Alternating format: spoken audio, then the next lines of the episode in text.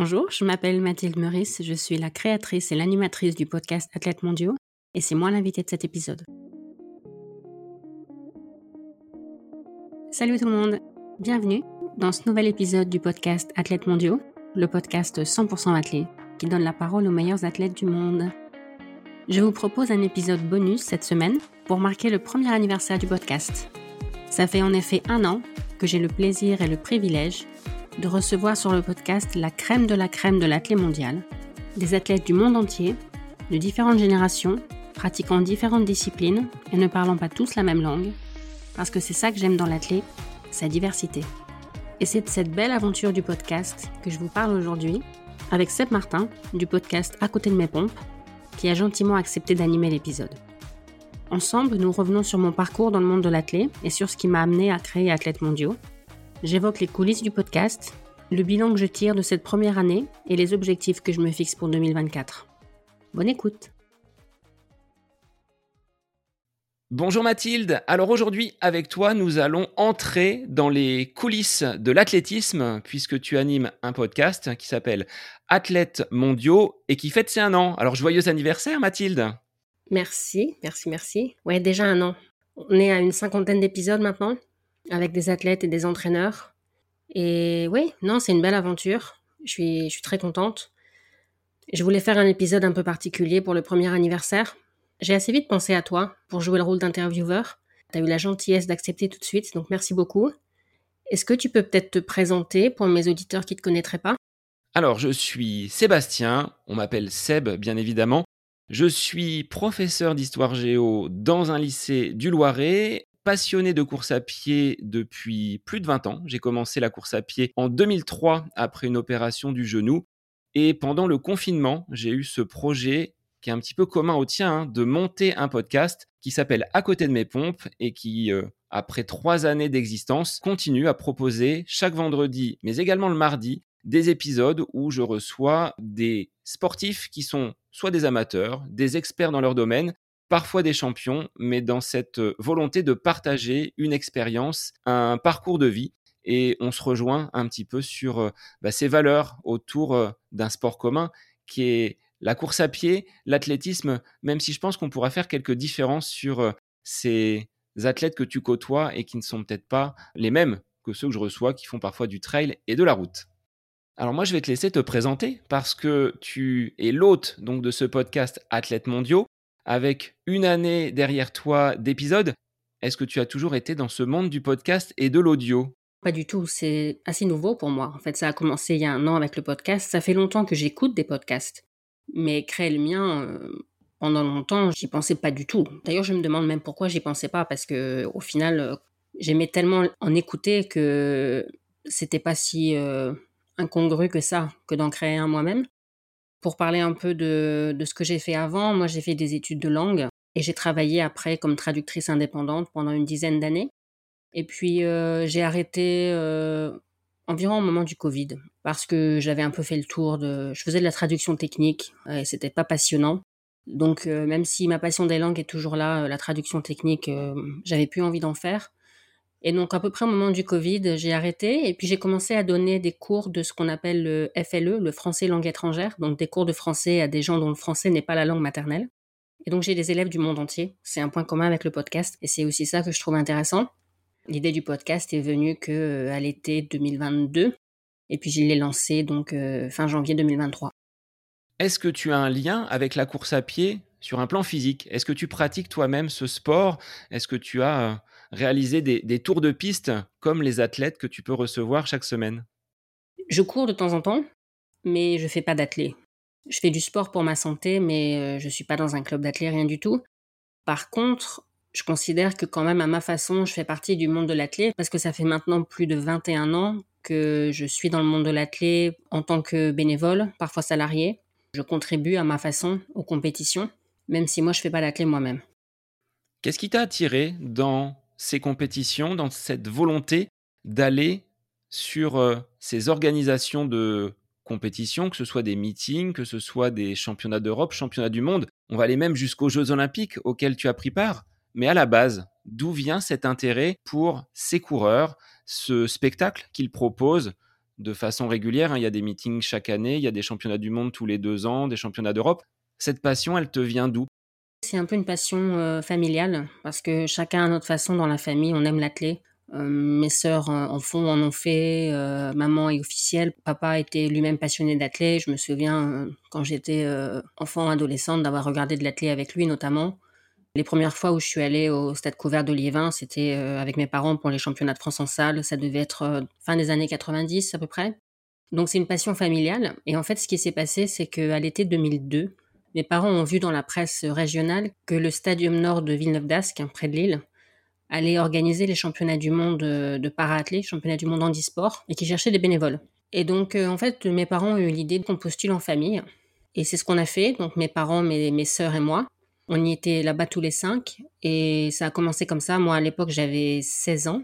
Donc, c'est sûr que quand on est mineur, on fait pas forcément des choses passionnantes. Et d'ailleurs, mes sœurs et moi, comme on était toutes les trois mineurs, on était sous la surveillance de notre père.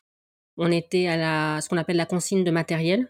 Donc c'est l'endroit où les athlètes laissent leurs équipements pendant qu'ils sont sur le stade. Donc on peut avoir par exemple des athlètes euh, en fauteuil qui arrivent avec leur fauteuil de ville et qui, le temps d'aller faire une séance d'entraînement par exemple, euh, laissent leur fauteuil de ville à la consigne. Et comme c'est du matériel qui coûte cher, là je donne juste l'exemple de, des fauteuils, mais ça vaut pour les prothèses, ça vaut pour beaucoup de choses dans le para-athlé. Comme c'est du matériel qui coûte cher, c'est quand même une responsabilité de, de veiller à ce qu'il arrive rien à leur matériel. Et c'est marrant parce que ça date de l'été 2002, mais je me souviens encore très bien que le retour à la normalité, entre guillemets, le retour chez moi avait été un peu difficile parce que je trouvais que la vie normale était très fade par rapport à ce que j'avais vécu au Mondiaux Para. Et donc c'est ça qui m'a donné envie de, continuer, notamment l'année suivante euh, à Paris au Stade de France pour les mondiaux, euh, ce qu'on appelait I2AF à l'époque, World Athletics maintenant, les mondiaux valides. Déjà, dès ce plus jeune âge, tu te sentais investi d'un rôle, d'une mission. Là, tu le disais, c'était la consigne, c'était un poste quand même important. On n'était pas là au bord de la piste. Tu ne vivais pas les mêmes émotions que quelqu'un qui serait dans le stade, présent, au contact direct euh, des athlètes. Mais ce rôle t'a marqué au point où tu as eu envie derrière de renouveler l'expérience jusqu'à aujourd'hui. Après, à la consigne de matériel, on a quand même un contact avec les athlètes parce que c'est parfois ou souvent eux qui viennent euh, déposer leur matériel eux-mêmes.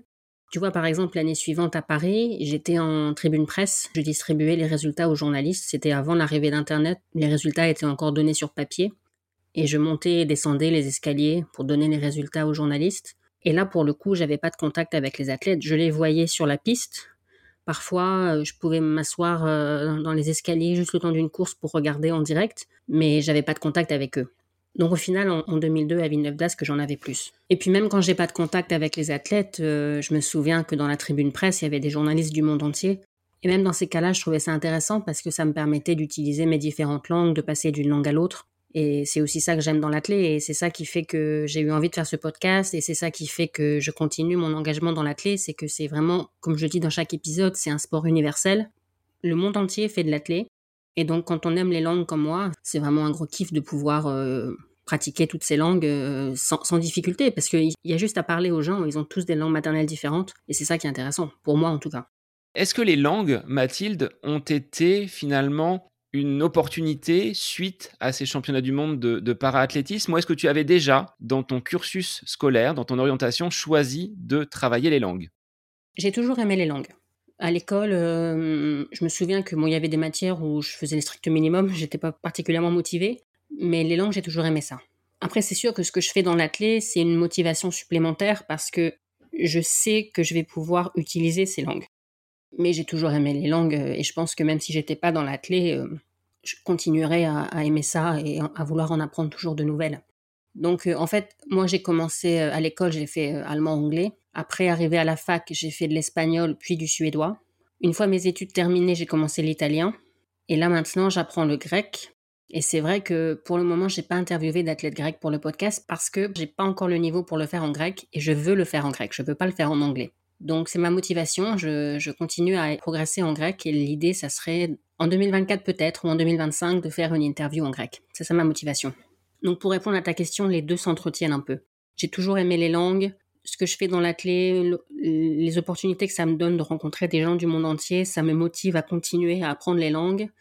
Et puis, euh, c'est aussi les langues qui font que je suis utile dans les compétitions parce que par rapport à quelqu'un qui parlerait que français ou que français-anglais, ben, moi j'ai l'avantage de pouvoir parler avec quasiment tout le monde, j'ai quasiment jamais de barrière linguistique, donc ça me rend aussi utile. Et donc ça, c'est un peu un cercle vertueux, j'ai envie de dire, mais j'ai toujours eu dans ma vie euh, ces deux passions, les langues et l'athlé. Et ce qui est super avec le podcast maintenant, c'est justement de pouvoir allier les deux dans un même projet. C'est un petit peu la langue de l'olympisme, le grec. Tu te mets finalement à la page des Jeux olympiques. Oui, c'est vrai. oui. Et pour converser en suédois avec un champion du monde ou un champion olympique de la perche, là aussi, ça facilite quand même la, mise en relation. On le verra après hein, pour les épisodes du podcast. Oui, alors tu fais référence à Mondo Duplantis, qui a participé à l'un des premiers épisodes du podcast. On a enregistré l'épisode en anglais. En fait, ce qu'il faut savoir, c'est que Mondo est né aux États-Unis, son père est américain, sa mère est suédoise. Et à l'adolescence, il a décidé de représenter la Suède. Maintenant, il parle bien suédois, donc on pourrait très bien faire l'interview en suédois, mais sa langue maternelle reste l'anglais. Donc même si quand on se voit en dehors du contexte du podcast, ça nous arrive de nous parler suédois, l'un comme l'autre, on est encore plus à l'aise en anglais, donc la question s'est pas trop posée, on a enregistré l'épisode en anglais. Alors de cette première expérience du côté de Villeneuve d'Ascq sur ces championnats du monde de para tu as évolué, tu as avancé année après année. Est-ce que tu as eu plus de responsabilités? Et moi, je voulais savoir comment on peut postuler pour être bénévole sur des épreuves comme celles auxquelles tu prends part. J'ai clairement de plus en plus de responsabilités. Quand j'ai commencé, bon déjà au tout début, comme je disais avant, j'étais mineure, donc j'avais pas accès aux jobs les plus intéressants. Mais même après, euh, c'est vrai que mes premières années en tant que majeure, euh, c'était pas forcément des choses euh, passionnantes. Mais bon, c'est normal. J'étais jeune, je débarquais, je connaissais pas grand chose, j'avais pas d'expérience. Et puis après, avec le temps, c'est sûr qu'on acquiert de l'expérience.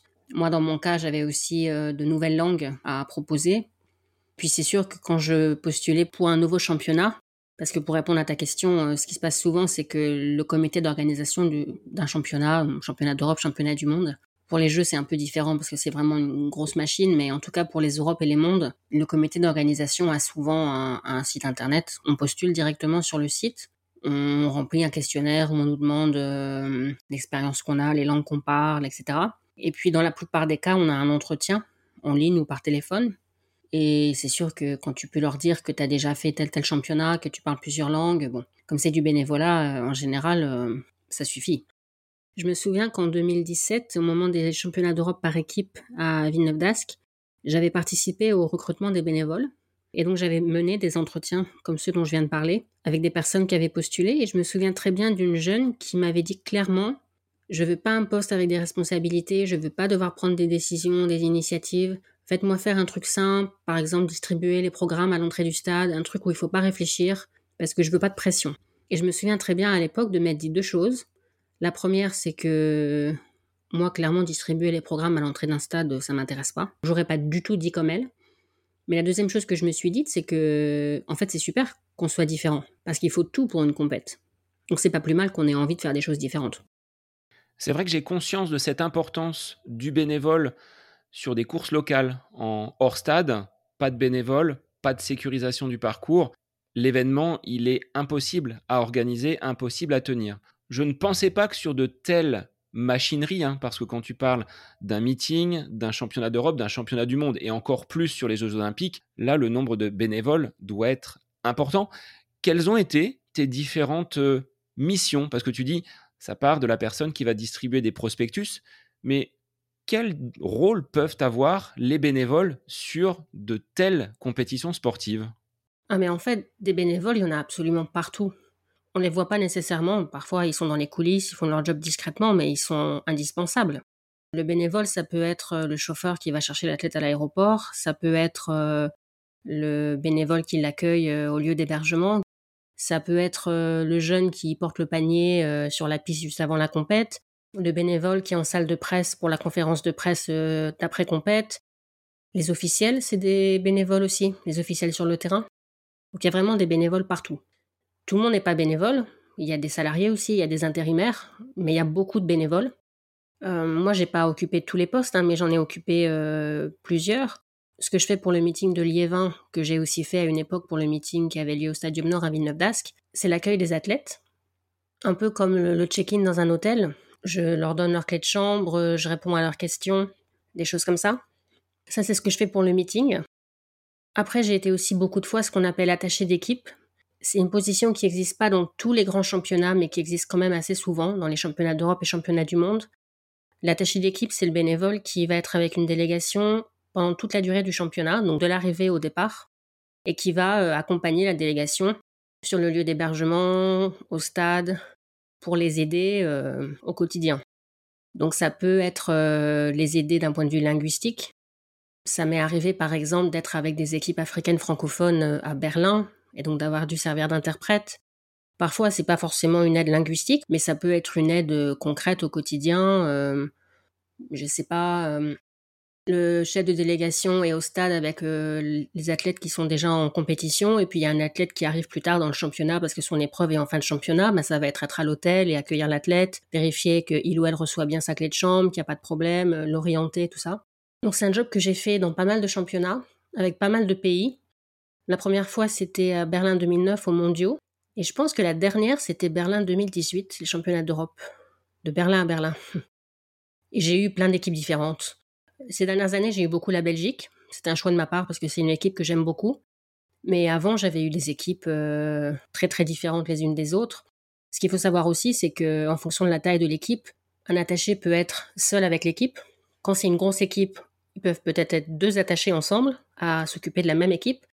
Et puis à l'inverse, quand c'est des petites délégations, bah, le même attaché peut se voir confier euh, deux ou trois équipes. Moi, ça m'est déjà arrivé plusieurs fois d'avoir plusieurs équipes à ma charge. À Berlin en 2009, j'avais trois équipes de mémoire. Ça devait être le Cameroun, la RDC et le Gabon, si je me trompe pas.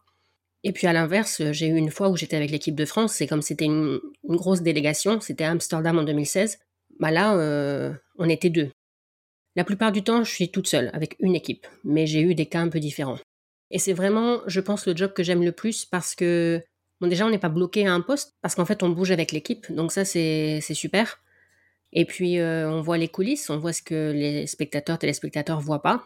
Après, parfois, il y a la frustration avec certaines délégations de se sentir un peu inutile parce qu'il y a clairement certaines délégations qui, en fait, sont très autonomes et qui n'ont pas besoin d'attacher d'équipe. Et donc, euh, voilà, j'ai des souvenirs de team leader, de chef de délégation qui m'avaient dit, euh, voilà, merci d'être là, c'est cool, on a ton numéro, on te racine si on a besoin de toi, mais tu peux aller dans le stade regarder la compète, voilà, t'as pas besoin de rester avec nous. Ça peut paraître sympa, mais finalement, c'est toujours un peu une déception parce que c'est pas ça qu'on avait imaginé en arrivant. Et puis à l'inverse, parfois, on a aussi le problème, euh, surtout quand on a plusieurs délégations à gérer en même temps, que ben il faut expliquer aux uns et aux autres qu'en fait on a d'autres équipes à gérer, pas que, et qui doivent nous partager en fait. Et c'est sûr que ben, si eux ils ont un problème, ils ont envie qu'on soit là pour les aider et ils n'ont pas forcément envie de comprendre que ben en même temps il y a une autre équipe qui a un autre problème et qu'on peut pas se dédoubler. Et voilà, c'est pas toujours facile. Donc j'étais attachée pendant pas mal de championnats. Je disais jusqu'à Berlin 2018. Après, en 2019, que ce soit aux Europes en salle de Glasgow ou aux Mondiaux de Doha, j'ai été à ce qu'on appelle en, français le centre d'information technique. C'est là où, par exemple, euh, les chefs de délégation vont confirmer les athlètes, vont poser réclamation s'il y a une disqualification. ça change un peu d'une compétition à l'autre, mais de façon générale, ça peut aussi être là où ils vont par exemple déposer les engins quand certains lanceurs veulent lancer avec leur, euh, engin personnel. Il faut que l'engin soit vérifié, donc il est déposé là pour que des officiels le vérifient. Et donc j'ai fait ça d'abord à Glasgow 2019. Et puis en fait, ce qui s'est passé, c'est que pour les mondiaux de Doha, le directeur de l'organisation m'a demandé de venir pour m'occuper du centre d'information technique à Doha. Et donc j'ai accepté. J'avais pas forcément de grands espoirs pour cette compète parce que le Qatar me faisait pas particulièrement rêver. Et en fait, je pense que c'est aussi lié aux personnes avec qui j'ai travaillé. J'ai eu vraiment des collègues super sympas. Et j'ai adoré l'environnement de travail, j'ai adoré euh, l'adrénaline du job, même si les journées étaient très très longues. On est vraiment aux, premières loges en fait, on voit les coulisses et c'est vraiment des super souvenirs. Après, j'ai refait la même chose à Eugene en 2022. Et là, en fait, entre-temps, il y avait eu le Covid. Et il y avait déjà un processus de numérisation qui s'était enclenché et le Covid a accéléré tout ça, ce qui fait que entre Doha et Eugene, j'ai vu vraiment une grande différence. Il y a beaucoup de choses qu'on faisait encore sur papier à Doha, que les gens devaient venir faire en personne, qui à Eugene se faisait euh, en ligne avec un identifiant et un mot de passe.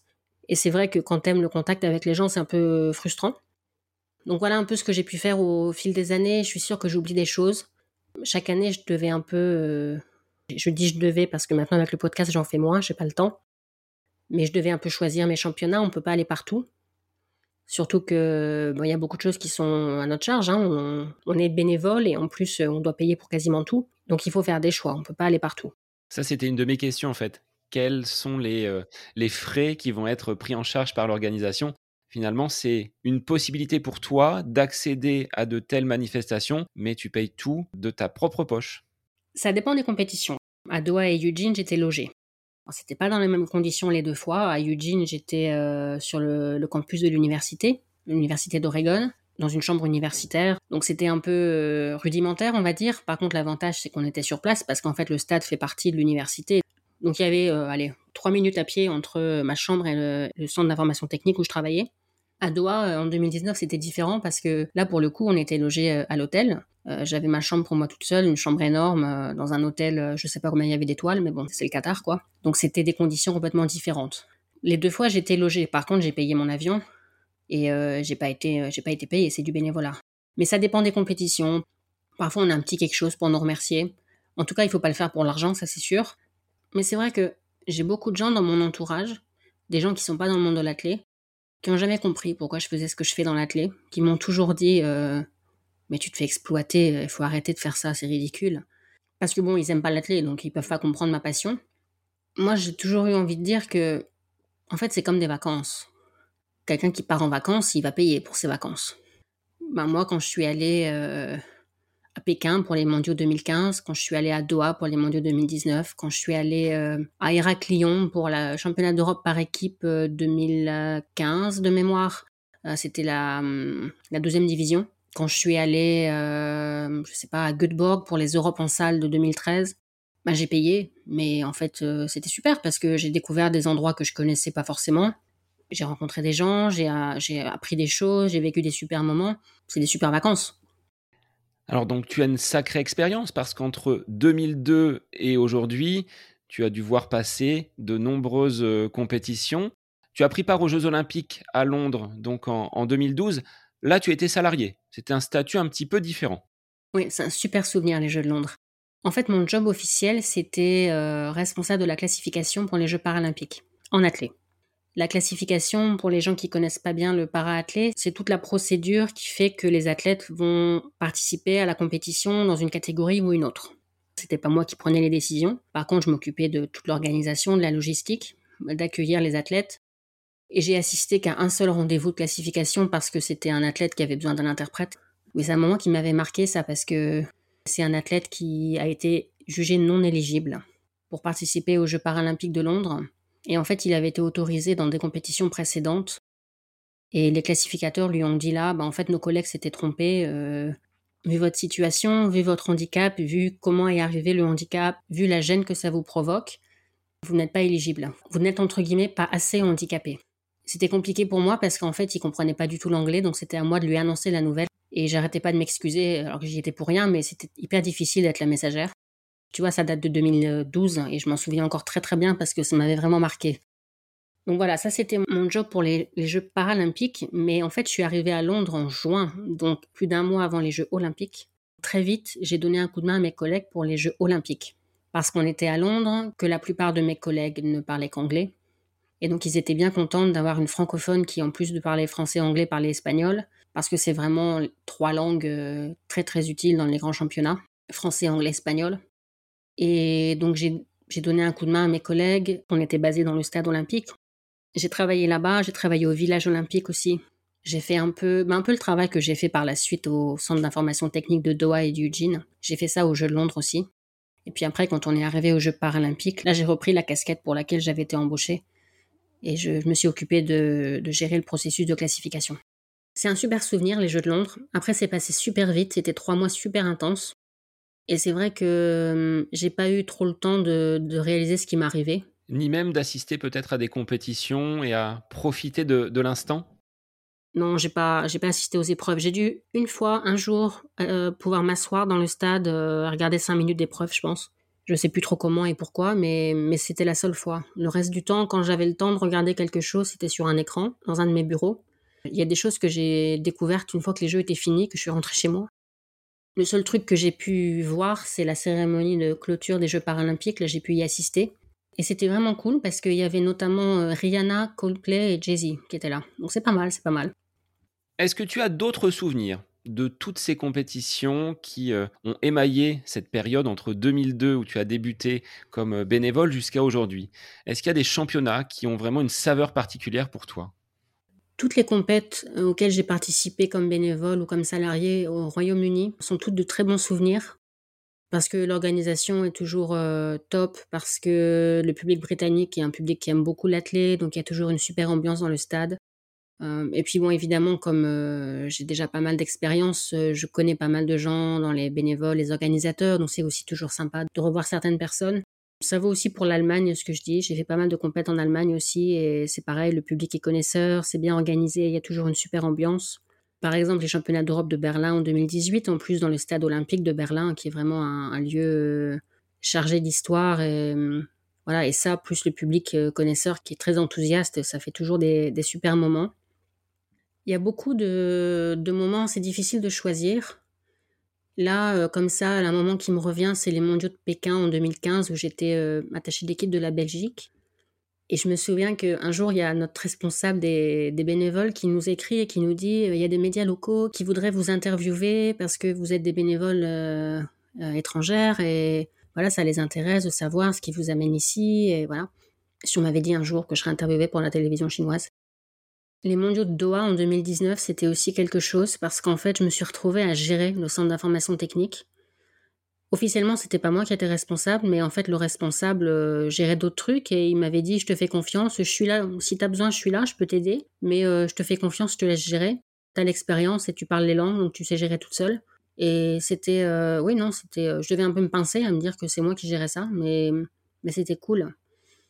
Et puis après, sinon, bon, ma, compétition préférée, c'est le meeting de Liévin. Je suis très fière de faire partie de cette organisation. C'est un super meeting dans un stade magnifique. Donc voilà un peu mes souvenirs. Je pourrais te parler de tellement d'autres choses. Il faudrait presque une question un peu plus spécifique parce que j'ai tellement de souvenirs là qui m'arrivent que c'est difficile d'en choisir. Alors, question spécifique. Quelle performance athlétique que tu as pu vivre au cours de ces euh, deux décennies de, compétition t'a le plus marqué? Je pense que les moments dont on se souvient, c'est souvent un peu les, surprises. Donc là, les deux qui me viennent, c'est euh, le 4x4 femmes des Europes de Zurich en 2014 avec la remontée fantastique de Floria Gay. Et puis le, titre mondial de Pierre-Ambroise Boss à Londres en 2017 sur 800 mètres. Les deux fois, j'étais dans le stade. Oui, des, moments incroyables parce que c'est pas des victoires qu'on avait euh, anticipées. Et puis sinon, euh, aux Europes de 2010 à Barcelone, les victoires notamment de Romain Barras et de Myriam Soumaré, respectivement sur le décathlon et le 200 mètres, parce que c'est des gens que je connais, pour qui j'ai beaucoup de respect humainement. Donc c'est sûr que ça fait toujours plaisir quand tu connais les gens et que tu sais que c'est des gens bien et que tu les vois gagner, ben, ça fait plaisir. Après, de façon générale, c'est vrai que quand je connais les athlètes, je regarde plus les compétitions de la même façon, que ça soit euh, en direct dans le stade ou à la télé. Tu as tissé, Mathilde, des liens avec euh, des athlètes au fil de ces, euh, de ces compétitions, pas seulement des Français, à l'international euh, également. Est-ce qu'on retrouve des philosophies différentes, des approches, des nationalités où tu sens qu'il y a une plus grande proximité et peut-être au contraire des athlètes qui sont peut-être un petit peu plus distants par rapport aux bénévoles et aux personnes qui les accompagnent et qui permettent l'organisation de ces compétitions? Oui, il y a des différences d'un pays à l'autre, ça c'est sûr. Après, il y a aussi des différences d'une personne à l'autre. On ne peut pas généraliser. Quand tu vas dans un meeting d'athlètes euh, à Liévin, par exemple, euh, j'ai pas le temps d'aller manger avec eux quand je travaille pour la compète. Mais les rares fois où je peux m'asseoir pour un peu observer, euh, je vois qu'il y a vraiment toutes les personnalités différentes. On le voit aussi quand on les accueille. T'en as certains qui vont à peine dire bonjour, et puis, tu en as d'autres qui vont arriver. Ah, salut, comment ça va? Ça me fait plaisir de te voir. Quoi de neuf depuis l'année dernière? Parce qu'il y en a aussi qui viennent tous les ans à Liévin et donc euh, c'est un peu euh, bienvenue à la maison. Ça dépend des personnalités, mais ça dépend aussi du moment auquel tu leur parles. C'est sûr que si tu vas voir un athlète à la chambre d'appel juste avant sa compète, il va pas être euh, super sympa avec toi. Quoique, je dis ça, mais il y en a certains à qui tu peux aller parler en chambre d'appel, ça les dérange pas. Mais la plupart, à ce moment-là, il faut les laisser tranquilles. Quand tu les accueilles la veille ou l'avant-veille du meeting, un moment où ils sont tranquilles, tout ça, c'est déjà plus facile. Mais il faut aussi euh, comprendre que parfois certains ont eu euh, toute une journée de voyage avec des galères de correspondance. Euh, je l'ai souvenir d'un perchiste dont les, perches n'avaient pas suivi, il a manqué sa correspondance, il est arrivé, il était claqué. il a été poli, mais juste poli, tu vois. Et j'ai très bien compris. Et le lendemain, il est revenu me voir et il était reposé et voilà, et il était complètement différent. Donc ça dépend aussi de quand on leur parle. Et puis avec le temps, on apprend à connaître les gens, la personnalité de chacun, qui est introverti, extraverti, euh, qui parle bien anglais ou pas. Et puis il y a aussi des gens qui nous repèrent. Hein. Euh, le contraire est vrai aussi. Il y a des gens qui savent très bien qui on est. Même si on les voit dans une autre compète, ils vont très bien savoir qui on est. Et puis à l'inverse, il y a des gens euh, que je croise depuis des années et des francophones qui vont me parler anglais parce qu'ils ont toujours pas repéré qui j'étais. C'est peut-être que ton anglais est très bon, Mathilde aussi. Oui, peut-être. Après, mon français est pas mal non plus, malgré mon accent du Nord. Je, pense que on entend que je me débrouille plutôt pas mal en français. Après, euh, blague à part, euh, je pense que ça dépend aussi de la personnalité de chacun. Tu sens que certains sont aussi contents de rencontrer des gens, de discuter, de oui, de revoir des têtes familières d'une compète à l'autre. Et puis pour d'autres, ben c'est un job. Hein. Ils ont un bénévole en face d'eux, donc ils vont parler au bénévole, mais bon, ça pourrait être une machine à la place, ils parleraient pas à la machine, et donc ils sont pas là pour faire la conversation avec le bénévole. Donc oui, ça dépend de la personnalité de chacun. Est-ce que dans ces années que tu as passées au bord des pistes, tu as vu une évolution? Est-ce que les jeunes athlètes sont peut-être un petit peu plus concentrés dans leur euh, discipline où il y a quand même une constance avec euh, des profils qui vont être de toute façon sympathiques, des personnes un petit peu plus distantes? Ça, ça, ça reste et il n'y a pas forcément de changement et de mutation dans les, dans les comportements aux abords des, stades lors de ces compétitions C'est difficile à dire parce que je ne sais pas si c'est lié au changement de génération ou si c'est juste lié au fait que je vieillis et que j'ai pas le même regard en fait. Quand j'ai commencé à travailler par exemple pour le meeting de Liévin, à l'époque j'étais juste en chambre d'appel, ça devait être 2004 je crois. J'étais en chambre d'appel, je donnais les dossards aux athlètes, je les pointais et puis je faisais les appels au micro. Tu sais quand on dit aux athlètes euh, premier appel pour euh, le saut à la perche homme, euh, veuillez vous rendre à la chambre d'appel, des choses comme ça. J'ai dû commencer ça en 2004-2005. Et à l'époque, euh, j'étais impressionnée. Moi, je voyais des gens que j'avais vus à la télé, je leur parlais. Euh. Je me souviens qu'il y avait des athlètes qui parfois me demandaient de leur mettre leur dossard en chambre d'appel. Et j'étais là à me dire, oh, je suis en train de mettre le dossard d'un tel. Bon. Ça, c'était à mes débuts, à une époque où certains auraient pu être mes parents, limite niveau âge. maintenant, c'est le contraire. Il y en a certains qui pourraient limite être mes enfants. Donc, si on résume un petit peu hein, ce que tu as vécu, c'est une prise de bénévolat sur un meeting en 2002. Aujourd'hui, grâce à ces langues que tu pratiques, Mathilde, tu arrives à être en contact avec euh, des sportifs de d'horizons vraiment divers de toute la planète.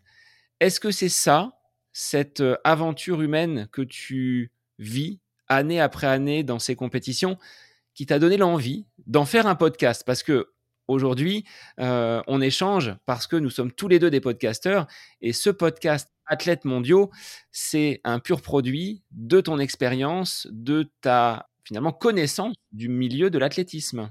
En fait, l'aventure Athlètes mondiaux a commencé en 2005. À l'époque, c'était un Skyblog que j'avais créé un été de mémoire parce que je m'ennuyais un peu, je pense. Et donc j'avais créé ce Skyblog sur lequel je parlais des meilleurs athlètes du monde, sans aucune ambition à l'époque. Au fil du temps, le Skyblog euh, a disparu, c'est devenu un site internet, une page Facebook principalement. Et en fait, l'idée du podcast, c'est marrant parce que je dis souvent que je ne sais pas pourquoi je ne l'ai pas eu plus tôt, cette idée. Parce que ça coche toutes les cases. Je suis passionnée d'athlètes, j'écoute beaucoup de podcasts depuis longtemps, des podcasts euh, assez différents les uns des autres, mais j'aime notamment les, les podcasts d'entretien, d'interview. J'adore écouter des podcasts dans différentes langues, parler différentes langues, parler avec des gens du monde entier. C'est ça aussi que j'aime dans ce que je fais à côté du podcast, dans les cours de français langue étrangère que je donne avec des élèves qui viennent de plein de pays différents. Et donc en fait, ça paraît évident maintenant de faire le podcast. Mais l'idée n'est pas venue tout de suite. En fait, ce qui s'est passé, c'est que j'avais envie d'un projet qui me permette de sortir un peu de ma zone de confort. Et donc, j'ai cherché une idée qui pourrait me permettre d'apprendre de, nouvelles choses, d'acquérir de nouvelles expériences, de discuter avec des gens euh, avec qui j'aurais peut-être jamais parlé sans ça. Et donc au départ, j'avais pas trop d'idées. Et puis euh, de fil en aiguille, mais honnêtement, je sais pas trop comment. Je pourrais pas te dire ah tel jour telle heure j'ai eu l'idée parce que je m'en souviens pas trop. Je pense qu'au départ, j'avais plutôt pensé à une chaîne YouTube et puis de fil en aiguille, j'ai eu l'idée du podcast. J'avais envisagé un moment de trouver un nouveau nom. Et puis j'en ai parlé à certaines personnes euh, de mon entourage euh, et du monde de l'athlète qui m'ont dit non non, athlète mondiaux c'est c'est quand même un peu connu dans le monde de l'athlète francophone, ça serait dommage de changer de nom alors que tu as déjà cette marque-là, entre guillemets. Et donc, c'est comme ça que ça s'est fait. Est-ce que tu as mis longtemps avant d'oser appuyer sur le bouton enregistrer pour ce premier épisode? Comment tu as cheminé déjà pour trouver ton premier invité? Parce que contrairement à mon expérience, tu as dès cette euh, première euh, publication eu un invité et le premier épisode euh, n'était pas en solo comme j'ai pu le faire moi pendant 10 à 15 épisodes. Oui, exactement. Et d'ailleurs, j'en profite pour remercier publiquement Pascal Martino Lagarde, qui était mon premier invité, avec qui j'ai enregistré le premier épisode, à un moment où, pour être honnête, je n'en menais pas large. Lui, je me souviens qu'il m'avait dit Non, non, mais t'inquiète, c'est juste une conversation. Euh. Oui, c'est juste une conversation pour toi, Pascal, parce que tu as déjà fait plein de podcasts et plein d'interviews. Pour moi, c'est pas juste une conversation, même si on n'est pas en direct. Ça me fait rire quand j'y repense, parce que maintenant, je, suis beaucoup moins stressée. Mais euh, le premier enregistrement, euh, oui, c'était quelque chose. Mais en fait, le plus difficile, c'était pas hum, vraiment ce moment-là, c'était d'envoyer la première invitation. Parce que je me disais, voilà, j'invite Pascal, j'ai invité de mémoire euh, deux, trois autres personnes en même temps, mais c'est le premier qui m'a répondu. Je savais qu'après, je pouvais plus reculer. Donc finalement, c'était ce moment-là le plus difficile. Quand j'ai eu l'idée du podcast, quand je me suis vraiment décidée, j'ai décidé de demander conseil à une, à une podcasteuse qui n'est pas du tout dans le milieu du sport, mais dont j'aime le podcast. Et puis, euh, du coup, elle m'a coachée c'était intéressant d'avoir euh, son avis, d'avoir. Euh, elle m'a recommandé par exemple le micro à utiliser, la plateforme d'hébergement, tout ça. Après, on a des formats très différents. Hein. Moi, j'ai la particularité d'avoir des interviews dans plusieurs langues qu'il faut traduire quand c'est pas du français, tout ça. Donc c'est un travail supplémentaire. Mais ça m'avait un peu rassuré d'avoir son avis.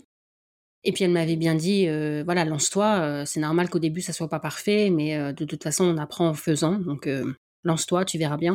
Elle m'avait conseillé de préenregistrer quelques épisodes. J'en ai préenregistré beaucoup, euh, je sais plus exactement, entre 15 et 20, parce qu'en fait, je voulais avoir une bande-annonce euh, digne de ce nom, où il y aurait le plus de disciplines possible, et le plus de pays possible, et de langues, et tout ça. Et donc, euh, j'ai attendu un peu pour lancer le podcast parce que je voulais pouvoir avoir une bande-annonce correcte. Au début, j'avais du mal à démarcher. Hein. Pascal a dit oui tout de suite, mais ça n'a pas été le cas de tout le monde. Maintenant, c'est un peu plus facile, surtout avec les francophones, parce que certains ont vu passer euh, des extraits du podcast sur les réseaux, donc maintenant ils connaissent. Mais au début, c'était pas facile. Comment tu sélectionnes tes invités? Quel est le, mode opératoire? Est-ce que tu as devant toi une shortlist avec euh, bah, cette expérience, cette connaissance du milieu au regard de tes participations en tant que bénévole et du travail que tu réalises sur les compétitions Tu as un carnet d'adresses qui doit être suffisamment rempli. Mais sur le choix de l'invité, quel est ton, processus? Bah, Il y a plusieurs choses en fait. J'essaie d'avoir euh, le plus de diversité possible, même si j'aimerais en avoir encore plus, notamment euh, en termes de nationalité et de langue. Mais voilà, il suffit pas d'inviter des gens pour qu'ils acceptent. Donc il y a cette diversité des disciplines, des pays, des langues, des générations. Évidemment que mon carnet d'adresses joue, quand j'ai commencé le podcast, je m'étais créé une liste, euh, ça me fait rire maintenant, mais j'avais une liste des dix premiers invités euh, parfaits. J'avais une liste avec euh, dix noms, j'avais cinq hommes, cinq femmes. Ça représentait toutes les familles de disciplines de l'athlète, de mémoire tous les continents, toutes les langues que je parle. C'était des générations différentes, tout ça. Bon, bref, je me suis vite rendu compte que c'était très naïf et que ben voilà, j'allais inviter des gens et que on verrait bien qui répondraient. Ce qui est sûr, c'est qu'à partir du moment où j'ai pu dire, sans mentir évidemment, que j'avais interviewé Mondo Duplantis, ça a aidé beaucoup pour convaincre d'autres personnes. Sans mauvais jeu de mots, Mathilde, tu as mis la barre très haut avec Mondo Duplantis. Exactement. Tu peux te permettre la blague, je te l'autorise. non mais c'est vrai, hein, ça a beaucoup joué. Je lui ai encore dit quand je l'ai vu au meeting de Bruxelles que je lui étais vraiment reconnaissante parce que Bon, déjà, euh, pour euh, attirer de nouveaux éditeurs sur le podcast, avoir un épisode avec Mondo Duplantis, ça aide, mais aussi euh, pour convaincre les athlètes.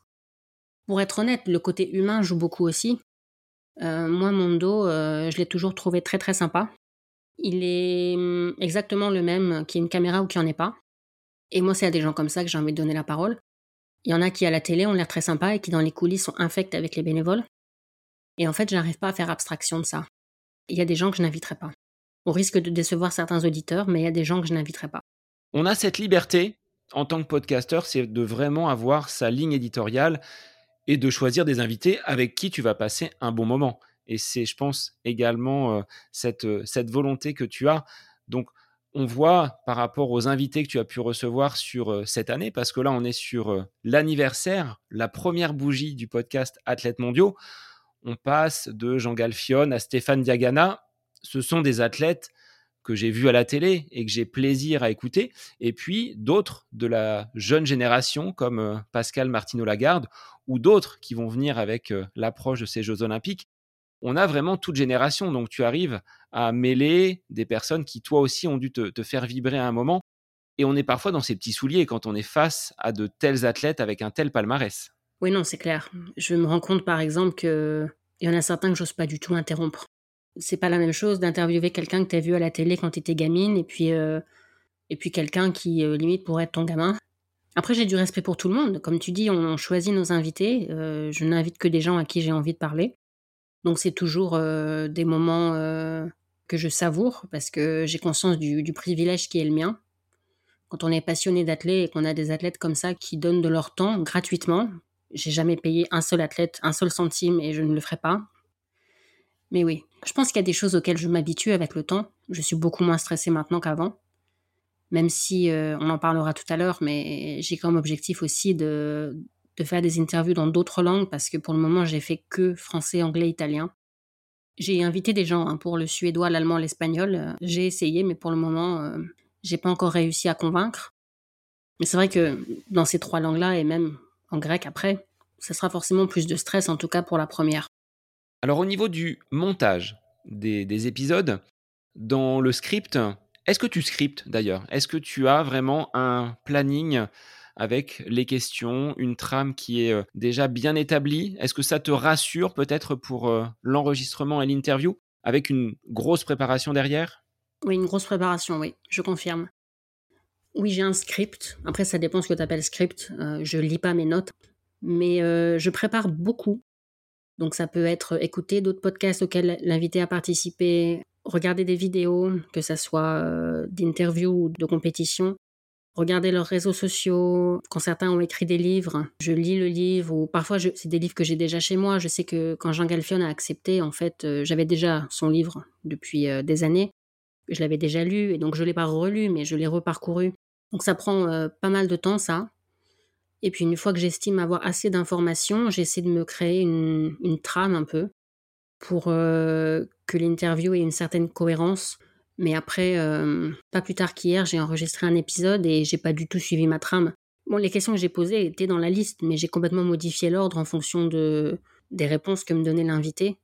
Et puis j'ai dû aussi en poser certaines qui n'étaient pas du tout prévues parce que euh, j'ai eu une idée comme ça à un moment de l'interview, parce que j'ai rebondi sur quelque chose que l'invité avait dit. Donc ça dépend. Mais je pense qu'il faut avoir cette capacité d'écoute, de pouvoir rebondir, comme tu le dis. Tu as prévu ta trame, mais un sujet va en amener un autre et de se laisser porter, ça peut être déstabilisant, mais c'est finalement là où l'invité va pouvoir se livrer un petit peu plus. Oui. Est-ce que Mathilde, tu partages comme moi cette sensation que l'enregistrement, le live que tu as avec l'invité est quand même le meilleur moment du podcast? La préparation, c'est une chose. Le montage, je trouve que ça peut être parfois un petit peu laborieux, mais ce temps où l'invité est vraiment en connexion avec euh, nous-mêmes, c'est-à-dire qu'on a cet échange et cette proximité, c'est le meilleur moment. Complètement. Ça et les retours que j'ai des gens, que ce soit les auditeurs ou les invités après coup. Pour donner quelques exemples, euh, je me souviens notamment d'un auditeur qui m'avait écrit en me disant qu'il était entraîneur et qu'il avait écouté l'épisode avec Renel Lamotte et que l'épisode lui avait permis de comprendre certaines choses dans le parcours de son athlète. Et que grâce à ça, ils avaient réussi à en parler et que ça allait mieux pour l'athlète en question et qu'elle avait eu des bons résultats, etc. Et donc euh, ça, c'est incroyable pour moi. Et euh, je me souviens aussi d'une athlète, d'une invitée, qui m'a écrit euh, quelques semaines après la sortie de l'épisode. En fait, elle m'a transféré un message qu'elle avait eu de quelqu'un de son ancien entourage avec qui ça s'était pas bien terminé, qui avait écouté l'épisode et qui lui avait dit euh, ça m'a fait prendre conscience de certaines choses. Je fais un travail sur moi pour pas reproduire les mêmes erreurs. Et ça, ça m'avait fait halluciner parce que c'est une athlète qui a un palmarès international et quand elle me dit ça, c'est incroyable pour moi. Donc euh, ces deux choses-là. Après oui, comme tu dis, le montage, euh, c'est pas le plus palpitant. La préparation, j'aime bien. c'est intéressant. C'est ça que j'aime à la base. Hein. Quand j'écoute des podcasts, c'est pour ça. C'est parce que j'aime écouter les gens raconter leur parcours, tout ça. Donc le côté préparation, j'aime bien. Et je me vois pas trop le déléguer parce que si j'avais quelqu'un qui faisait ça pour moi et qui me donnait une liste d'éléments comme ça, euh, de questions potentielles, euh, je pense que je serais beaucoup moins euh, imprégné du sujet, entre guillemets. Et je pense qu'il faut connaître un minimum l'invité aussi pour savoir rebondir à ce qu'il ou elle dit. Mais la préparation, ça me dérange pas, j'aime bien. Le montage, beaucoup moins. Donc, je délègue depuis novembre le montage des épisodes en français et ça me soulage beaucoup. Je remercie euh, la personne qui m'aide pour le montage et qui se reconnaîtra. Sachant que de ton côté, comme tu es sur un podcast qui s'appelle Athlètes mondiaux, on a des épisodes en langue étrangère. Donc tu dois là remettre finalement le tablier de traductrice avec un gros travail là au niveau du montage et à la transcription. Oui, alors plus que la transcription, c'est la traduction, parce que j'ai pas de transcription en fait. Il y a la traduction et le doublage. Le doublage, évidemment, je délègue. Je ne peux pas euh, doubler la voix de l'invité. Je me contente de traduire et de réenregistrer mes questions en français. Mais le doublage, je le délègue à quelqu'un. Par contre, je ne délègue que le doublage. C'est-à-dire que la traduction, c'est moi qui l'a fait. C'est pas vraiment que je meurs d'envie de le faire, mais je me rends compte que c'est un peu difficile à déléguer parce que c'est là où, pour le coup, j'ai une certaine expertise d'une part parce que je suis traductrice de profession, et donc que je suis plus à même de savoir comment traduire d'une façon naturelle qui ne sente pas la traduction entre guillemets, et d'autre part parce que je connais l'athlète, et même si je ne suis pas athlète moi-même, je connais le jargon de l'athlète plus qu'un traducteur normal entre guillemets. J'ai essayé de déléguer, j'ai aussi essayé euh, l'intelligence artificielle, mais dans un cas comme dans l'autre, c'était pas probant. Ça aurait peut-être convenu pour des sous-titres, mais pour un doublage, c'était pas assez naturel. Ça sentait la traduction. Ou alors c'était des trucs euh, qu'un natif, qu'un francophone natif aurait pas dit. En tout cas dans ce contexte-là. Donc euh, en fait, je continue à le faire moi-même. Avec le temps, ça va un peu plus vite. Certains sont plus faciles à traduire que d'autres. J'ai aussi parfois des difficultés pour les passages très techniques, et là j'ai la chance d'avoir des contacts qui peuvent m'aider, que je remercie aussi. Je veux pas faire dire n'importe quoi aux invités, quand par exemple j'ai eu Mondo Duplantis, les quelques passages techniques, il n'y en a pas beaucoup dans la scène d'interview, mais il y en a quelques-uns. Je voulais pas lui faire dire n'importe quoi en, français, même s'il l'aurait sans doute jamais su, hein, mais par respect pour lui, euh, c'était pas euh, envisageable. Donc euh, j'ai demandé à un, très bon ami à moi, qui d'ailleurs est passé sur le podcast après, Damien Innocencio, qui est entraîneur de saut à la perche, de me confirmer que certains termes étaient bien corrects. Donc c'est vraiment un boulot, la traduction. Après, je pense que c'est indispensable de le faire. Quand je regarde les statistiques d'écoute du podcast, je me rends bien compte que quand il y a deux versions disponibles, la version originale et la version française, la version française est beaucoup plus écoutée. Après, c'est sûr que vu que je passe du temps à traduire, autant que ça soit écouté. Mais c'est sûr que c'est un peu frustrant parce que j'aimerais bien parler avec plein de gens. J'ai encore plein de contacts euh, non francophones que je pourrais inviter. Mais euh, à chaque fois que j'invite quelqu'un, je me dis euh, ah oui, mais il faut anticiper qu'il va falloir passer autant de dizaines d'heures à traduire, à faire doubler, etc ça me fait renoncer parfois à certaines interviews, ce qui est un peu dommage. Quel bilan, Mathilde, tu tires de cette euh, première année de podcast? Tu viens de souffler donc cette première bougie anniversaire du podcast Athlètes mondiaux. Quelles sont les grandes euh, lignes, les grands enseignements que tu tires? Quel bilan je tire?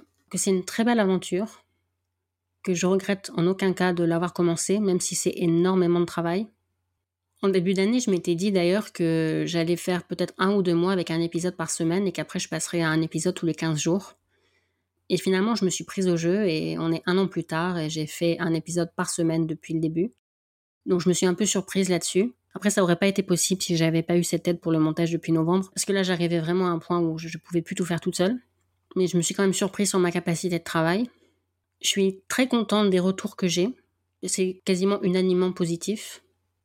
Il y a une question que je me posais aussi quand j'ai commencé le podcast, c'était qui allait l'écouter? Parce que c'est vrai que c'est toujours un peu difficile de savoir dans quelle mesure je peux utiliser du jargon ou pas. Je peux expliquer certaines choses, après, euh, je veux pas non plus réexpliquer les mêmes choses à chaque fois, parce que les passionnés d'athlètes qui écoutent, ils vont trouver que c'est redondant, répétitif et un peu ennuyeux. Donc c'est un peu un équilibre à trouver entre, euh, ok, je vulgarise certaines choses, mais en même temps, j'ai conscience que la plupart des gens qui écoutent, ils sont passionnés d'athlètes aussi. Et en fait, euh, si je veux que eux apprennent quelque chose aussi, euh, il faut que ça soit un peu plus technique, un peu plus complexe. Donc c'est un peu un équilibre à trouver. Quel bilan sinon? Je regrette un peu quand je vois euh, les statistiques d'écoute que certains épisodes soient pas plus écoutés. Après, je peux comprendre, hein, parce que je fais aussi sans doute ça avec d'autres podcasts, mais parfois j'ai l'impression que les gens écoutent que quand ils connaissent l'invité Mais c'est un peu frustrant parce que parfois, c'est vraiment des épisodes que je trouve très intéressants et, je trouve dommage qu'ils soient pas plus écoutés. Mais c'est comme ça. Je suis très reconnaissante envers tous les athlètes qui ont accepté l'invitation. Certains écoutent le podcast, ça, ça me fait toujours un peu halluciner. Je pense que ce que je retiens aussi, c'est euh, le rapport euh, humain, en fait. Parce que ben, c'est des êtres humains. Hein. J'ai déjà eu l'occasion de le dire, mais un moment qui m'a marqué, mais ça peut paraître bête, c'est euh, les gens qui écoutent le podcast, ils savent que au début de chaque épisode, l'athlète fait l'introduction du podcast, donc euh, dit bonjour, se présente en quelques mots et souhaite la bienvenue sur le podcast. Et quand les invités ne sont pas francophones, je leur demande de le faire dans leur langue et en français. Et en français, je leur dis quoi dire. Je leur écris en phonétique. Et certains le font euh, sans aucun problème. Certains d'ailleurs ont des bases de français, donc ils sont pas trop de mal. Mais je me souviens d'une invitée que j'ai vue euh, limite se décomposer au moment où je lui ai demandé de le faire.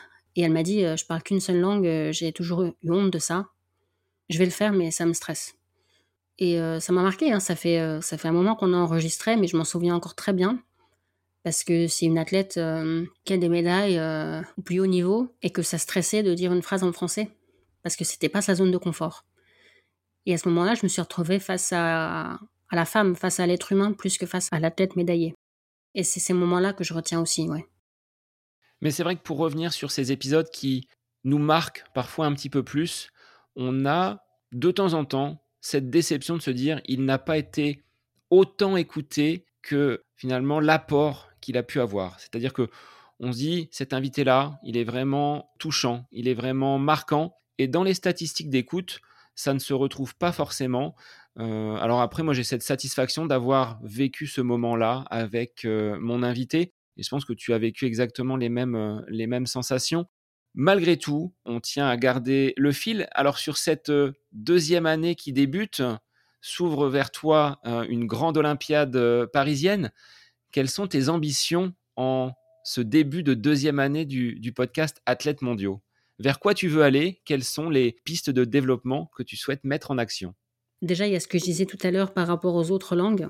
J'aimerais vraiment enregistrer des épisodes en espagnol, en allemand, peut-être en suédois et en grec cette année. J'ai beaucoup d'idées hein. pour développer le podcast. Le problème, c'est pas un manque d'idées, c'est un manque de temps. Par rapport au jeu aussi, euh, je vais voir dans quelle mesure j'arrive à avoir encore des athlètes en activité d'ici les Jeux. Je pense que plus on s'approchera de l'échéance, plus ça sera compliqué, ce que je comprends très bien évidemment. Peut-être qu'il faudra attendre après les Jeux pour avoir certains. C'est une belle période sportive, mais ce n'est peut-être pas le moment pour des sollicitations extérieures. Oui, c'est ça. Bon, moi j'enregistre à distance, hein, donc ils peuvent faire ça depuis chez eux. Et je comprends qu'ils aient la tête à autre chose, il n'y a aucun problème. C'est juste que, bon, moi, il faudra que j'arrive à quand même trouver des épisodes. J'ai à cœur de continuer en cette année 2024 à proposer un épisode par semaine. Je promets pas que je pourrais le faire absolument chaque semaine, mais en tout cas, euh, c'est l'objectif. J'espère juste euh, ne pas trop galérer. Euh, c'est vrai qu'il y a toujours un juste milieu à trouver entre pas avoir du tout d'épisode d'avance et être en stress de se demander ce qu'on va réussir à publier. Moi, ça m'est arrivé euh, pour différentes raisons de me retrouver euh, avec un seul épisode en français en stock à la fin de la saison estivale, donc les athlètes en activité n'étaient pas disponibles. Ma seule solution, c'était une traduction parce que j'avais encore euh, des épisodes en anglais qui n'étaient pas traduits. J'ai dû traduire super vite. ouais, c'est un peu du stress. Donc l'idéal, c'est d'éviter ça. Après, au moment où j'ai préenregistré beaucoup d'épisodes pour avoir une bande-annonce correcte, j'avais tellement préenregistré que certains épisodes ont été publiés que des mois après. Et ça, c'est gênant aussi parce que même si j'ai commencé par diffuser les épisodes des athlètes en activité en me disant que eux, ils étaient plus susceptibles d'avoir une actualité et qu'il fallait commencer par eux, euh, certains ont quand même dû attendre quelques temps, surtout quand c'était des traductions. Quand tu attends un an pour diffuser, euh, bon. Donc il faut trouver le juste milieu entre pas avoir de stock du tout et être en stress permanent et puis avoir euh, trop de stock et puis euh, toujours dans le stress de se dire euh, bah oui mais tel athlète que j'ai interviewé il y a plusieurs mois si entre l'enregistrement et la diffusion il lui arrive un truc une blessure ou alors au contraire quelque chose de positif où il gagne une compétition super importante qu'on n'a pas abordée dans l'épisode évidemment parce qu'on avait enregistré avant que ça arrive c'est gênant aussi. Faut trouver un juste milieu. Parce que là oui tu te tournes vers les athlètes mondiaux. Donc toutes les personnes qui pratiquent l'athlétisme en compétition telles que tu as pu les voir depuis de nombreuses années sont de potentiels invités. Et qui plus est, ceux qui euh, sont également aujourd'hui euh, en retrait un petit peu parce qu'ayant pris leur retraite sportive sont également des candidats pour intervenir sur le podcast. Donc tu as un panel relativement large. Donc encore de très belles années. On peut imaginer un troisième, un quatrième anniversaire à condition de tenir le rythme. Ça, c'est peut-être plus compliqué de, de, maintenir cette cadence et de garder le fil. Oui, c'est pour ça qu'il faut que j'arrive à déléguer certaines choses. Quelqu'un m'a dit récemment, tu devrais vraiment passer un épisode tous les 15 jours, tu vas jamais tenir comme ça, c'est un truc à faire un burn-out de travailler autant. Et j'ai dit oui, mais attends, c'est un podcast sportif. L'année des Jeux dans le pays organisateur, c'est pas le moment de lever le pied. J'ai vraiment envie de continuer, j'ai tellement d'idées, d'invités, de sujets à aborder, de formats un peu différents. J'ai plein, plein, plein d'idées. Mais c'est un boulot de fou. Et c'est vrai que maintenant, quand j'écoute des podcasts, je les écoute différemment. Maintenant, je me dis, hein, c'est combien d'heures de travail pour ce petit truc qui dure 30 secondes? Est-ce que tu envisages une forme de monétisation? Est-ce que tu as déjà mis en place certains euh, procédés pour essayer par euh, ces euh, contributions d'auditeurs à l'extérieur, de sponsors, de venir t'aider et de pouvoir mettre ces opérations de montage, de post-production à des personnes que tu pourrais rétribuer? Pour le moment, j'ai juste lancé une page Tipeee qui permet aux auditeurs de participer un peu financièrement au podcast à partir de 2 euros. Et d'ailleurs, j'en profite vraiment pour remercier tous les gens qui ont déjà participé. Peu importe le montant, à chaque fois que je reçois une notification me disant que quelqu'un a fait un don, ça me rebooste. Parce que je me dis, c'est quelqu'un qui a écouté et qui s'est dit, j'aime bien ce qu'elle fait, je vais la soutenir dans son projet. Et vraiment, ça me rebooste à chaque fois, quel que soit le montant. Après, pour les sponsors, oui, j'aimerais bien. C'est un podcast de niche d'une certaine façon, même si j'ai pas choisi une seule discipline de l'athlé, c'est tout l'athlé, mais ça reste une niche. Donc ça peut potentiellement intéresser certains sponsors. D'ailleurs, s'il y a des gens qui écoutent qui sont intéressés, qu'ils n'hésitent pas à me contacter. C'est l'objectif, en tout cas, de réussir à monétiser. L'idée, ça serait de ne pas devoir bosser à côté, que le projet du podcast suffise. Pour le moment, pour dire les choses clairement, je suis déficitaire. Hein. Donc, euh, je perds de l'argent avec un projet qui me prend des dizaines d'heures par semaine. Donc, je fais ça par passion. Euh, j'ai conscience qu'un podcast peut pas euh, générer des revenus euh, comme ça dès le premier mois, à moins d'être une star des réseaux sociaux, ce que je ne suis pas. Donc la passion, c'est super, ça vous porte un certain temps et c'est indispensable. Mais au bout d'un moment, il faut quand même trouver des solutions pour. on ne peut pas éternellement être déficitaire. Eh bien, merci Mathilde de t'être livrée. Ce n'était pas un exercice facile pour toi, qui est plutôt de l'autre côté du micro. Tu t'en es très bien sorti. Bah, je vais te laisser le mot de la fin. Déjà, je voudrais te remercier encore une fois d'avoir joué le jeu. Merci beaucoup d'avoir accepté de me poser des questions parce que je ne me voyais pas faire un monologue pour cet épisode anniversaire. Et puis, euh, pendant que j'y suis, à, remercier, euh, remercier encore une fois tous les invités qui ont participé. Vraiment, je me sens privilégiée. Quand je regarde euh, la liste des invités que j'ai eu jusqu'à présent, je me dis que c'est quand même un sacré casting. Donc, merci vraiment à chaque invité. Merci à tous les auditeurs qui écoutent depuis le début. J'avais la chance d'avoir déjà la communauté Athlètes Mondiaux avant de lancer le podcast. Donc c'est sûr que je partais pas de zéro, mais euh, je sens que l'intérêt grandit derrière le podcast. J'ai de plus en plus de messages et vraiment je remercie les gens qui prennent le temps de m'écrire. Donc vraiment merci à tout le monde. J'espère que cet épisode a intéressé les gens. Je reçois parfois des messages d'auditeurs qui me demandent comment ça se fait que je connais un tel ou une telle, euh, quel est mon parcours dans l'athlé. Donc ça leur apportera quelques réponses aujourd'hui de façon générale, je raconte pas ma vie dans les épisodes parce que je considère que c'est pas mon rôle. Après, ça dépend toujours des invités. Hein. Quand c'est des invités que je connais depuis longtemps, avec qui je suis amie, euh, parfois j'en dis un peu plus, même s'il m'arrive de couper au montage certaines choses que j'ai dites, parce que je considère que ça n'intéresse pas les auditeurs, que je suis pas là pour parler de moi. Cette fois-ci, si, c'était l'idée de l'épisode. Donc, euh, encore une fois, merci à toi. Et puis, euh, voilà, bonne continuation avec ton podcast aussi. Ça pourrait être marrant dans un an, deux ans, cinq ans, dix ans de réenregistrer euh, un épisode et de se rappeler euh, les bons souvenirs euh, de ce premier épisode anniversaire d'Athlètes mondiaux qu'on avait enregistré ensemble. Eh bien écoute, c'est tout le bien que je te souhaite de durer et de garder ce fil conducteur avec cette passion qui t'anime depuis ta plus tendre enfance presque. Hein. On remonte à, 2002, plus de 20 ans, cette passion de, l'athlétisme qui t'anime et que tu transmets à travers ce podcast Athlètes mondiaux. Chaque vendredi, on remettra les liens dans les notes de l'épisode pour que les auditeurs, que ce soit ceux d'à côté de mes pompes ou ceux d'Athlètes mondiaux, puissent finalement découvrir un univers qui est euh, finalement parallèle. On marche dans la même direction, on est juste un petit peu à côté, pas tout à fait à côté de ces pompes. Merci Mathilde. Merci à toi. Encore un grand merci à Seb d'avoir participé à cet épisode. Allez écouter son podcast à côté de mes pompes, vous allez adorer. J'espère que cet épisode vous a plu. N'oubliez pas que vous pouvez également écouter l'autre épisode de cette semaine, dont l'invité est Hugues Fabrice Zango, de retour sur le podcast un an après sa première participation, lui qui est désormais champion du monde et docteur en génie électrique. N'oubliez pas de vous abonner au podcast pour ne pas manquer les prochains épisodes. Laissez 5 étoiles et un commentaire sur Spotify et Apple Podcast et parlez du podcast autour de vous. Vous pouvez aussi soutenir le podcast via Tipeee. Tous vos dons, quel que soit leur montant, contribuent aux prochains épisodes. Vous trouverez le lien Tipeee dans les notes de l'épisode. Merci et à la semaine prochaine.